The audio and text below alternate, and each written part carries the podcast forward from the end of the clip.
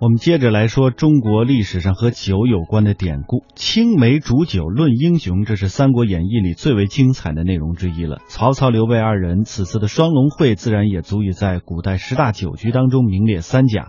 说这刘备啊，归附曹操之后呢，每天在许昌的府邸里种菜，以为韬晦。用张飞这个粗人的话讲，就是行小人事。刘备乃当时的豪杰，虽手下。将不过关张，那兵不过三千，但是他一向呢信义著于四海。《三国志》里说刘备是盖有高祖之风，英雄之气焉，意思说他与刘邦类似，天生就有着一股领袖的气概。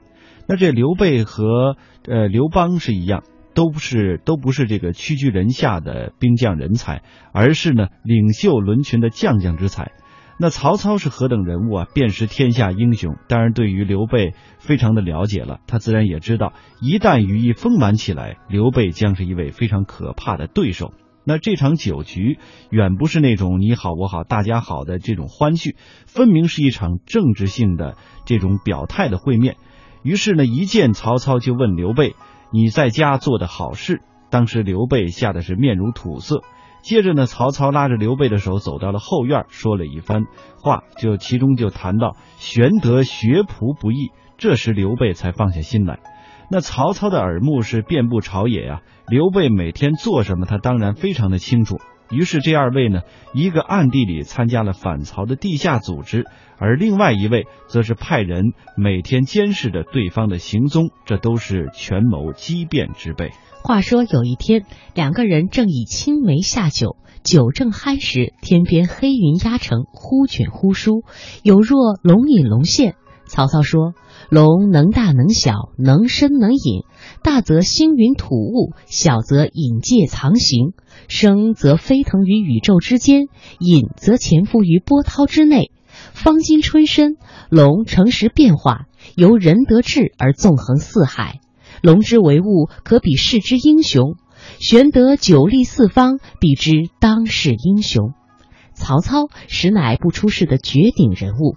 这一番话看似在描述龙之变化，目的是在说仁得智而纵横四海。显然，这是他一番自我剖析，借物咏志。当然，他也下了一个套，试探在刘备眼里，什么样的人才能够纵横四海，比得上我曹操。这刘备呢，接连指出了袁术、袁绍、刘表、孙策等等地方豪强，都被曹操一一否决。刘备这个回答应该给满分，因为当时呃大家都会如此的回答，这样曹操就会认为刘备也见识一般，和常人无异。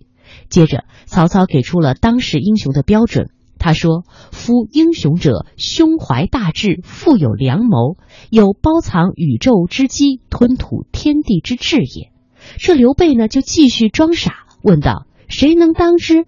曹操指了指刘备，然后又指了指自己，说：“今天下英雄，唯使欺君与曹耳。”当时呢，天雨将至，雷声大作，刘备就装作受了惊吓的样子，筷子都掉在了地下。一阵之危，乃至于此。